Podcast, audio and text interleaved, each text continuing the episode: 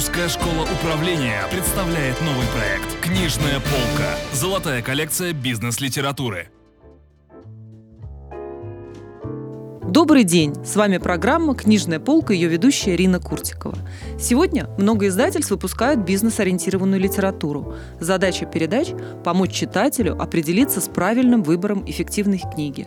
Наши гости, эксперты Русской школы управления, помогут нам в этом.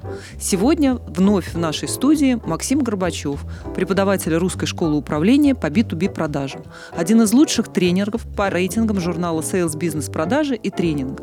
Максим имеет имеет более чем 20-летний опыт в управлении продажами и является соавтором более 10 книг по управлению. Скажите, пожалуйста, я знаю, что вы являетесь э, поклонником данного автора. Что вы можете сказать об этой его последней книге? Ну, можно сказать, даже фанатом. Отлично. Но если, если говорить об этой книге, э, то Здесь э, Нил Рекхэм раз, стал развивать те идеи, которые он развивал в своих предыдущих книгах. И ключевая основная мысль – это он разделил продажи на три вида. То есть он, собственно, выделил три вида покупателей. Это покупатели, ориентированные на так называемую внутреннюю ценность. Ну, то есть покупатели, которым по большому счету нужен два аспекта. То есть они знают, что нужно им купить, поэтому им нужно, чтобы этот товар был в наличии, и он был самым дешевым. Но это самый простой тип покупателей, правильно я Ну, понимаю? Это один из типов покупателей, который, собственно, как правило, не готов переплачивать за сервис, за что-либо. И, собственно, для этого типа покупателей э, нужно выстраивать так называемый операционный тип продаж. Ну, самый классический э, пример данного типа продаж – это интернет-магазины. То есть, когда покупатель, найдя в интернет-магазине нужный ему товар, заказывает, и единственный человек, с которым он общается, это курьер, который ему привозит этот товар. То есть, он не оплачивает работу продавцов, как это происходит в магазине, он не оплачивает площади магазина.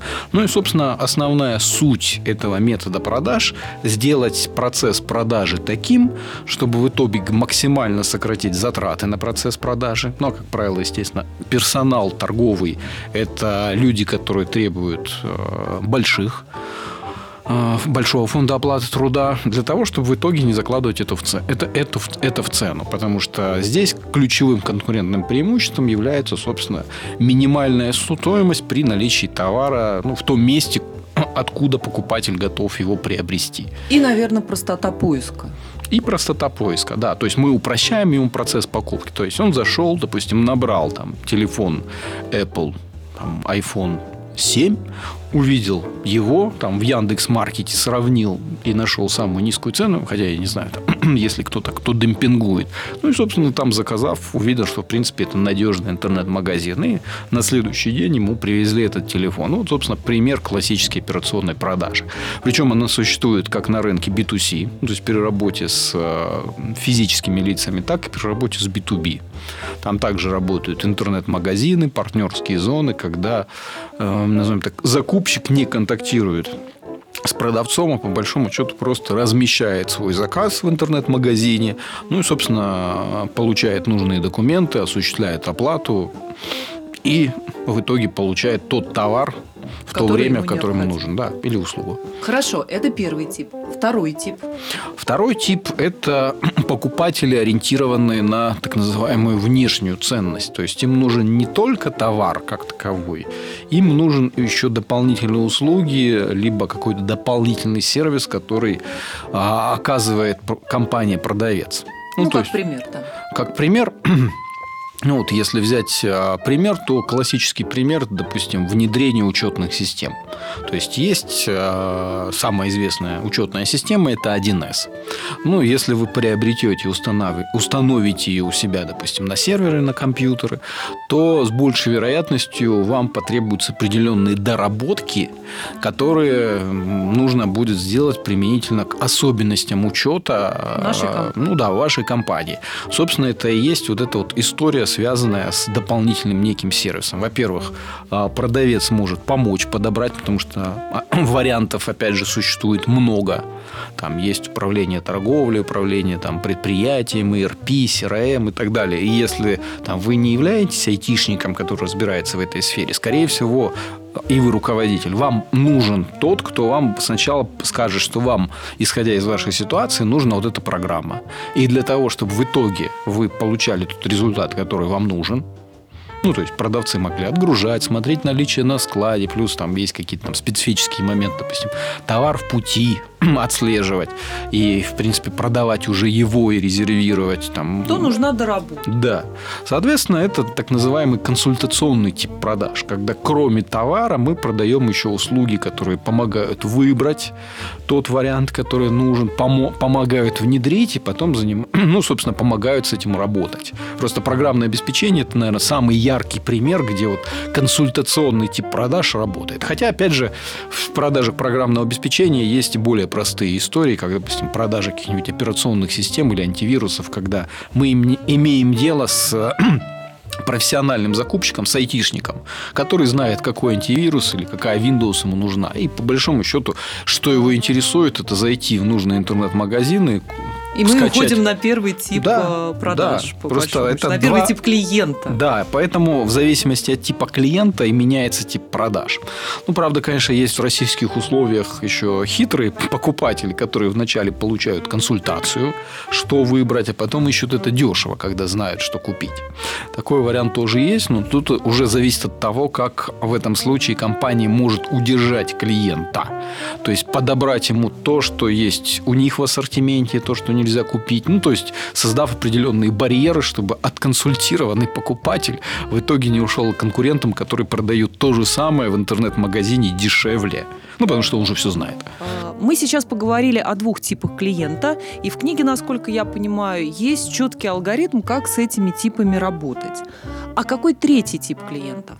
Третий тип – это покупатели или клиенты, ориентированные на так называемую стратегическую ценность.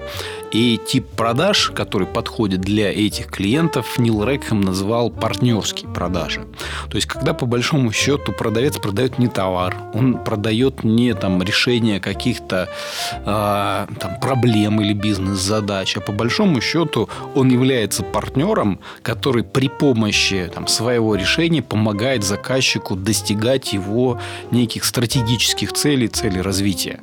Вот в этом основная история. По большому счету, это уже, ну, назовем так, близость покупателя и продавца, это, ну, как взаимодействие между партнерами.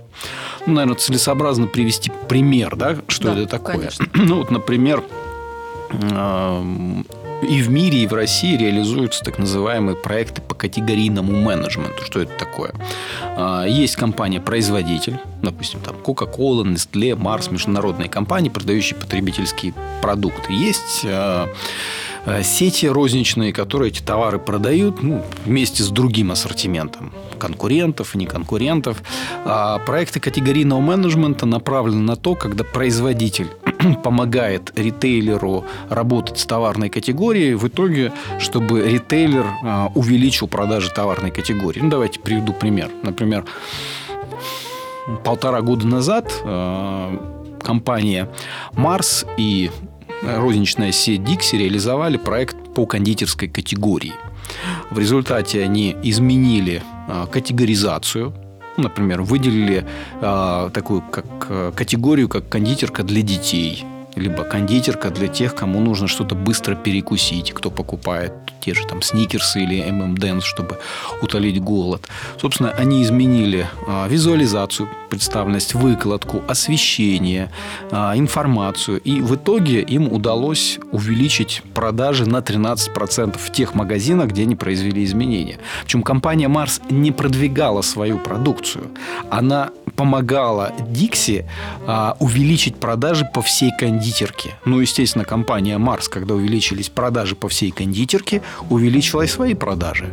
То есть это как раз вот пример таких вот стратегических и партнерских продаж. То есть когда мы помогаем нашему партнеру достичь определенных стратегических бизнес-результатов при помощи нашего продукта. Хотя понятно, что продукт Марс здесь был лишь элементом некой всей вот этой взаимосвязи.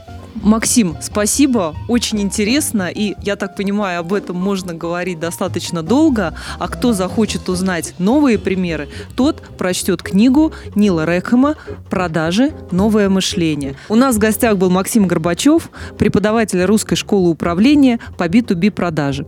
В студии работала Рина Куртикова. Вы слушали передачу «Книжная полка». Не утоните в море бизнес-литературы. До новых встреч! Русская школа управления представляет новый проект «Книжная полка». Золотая коллекция бизнес-литературы.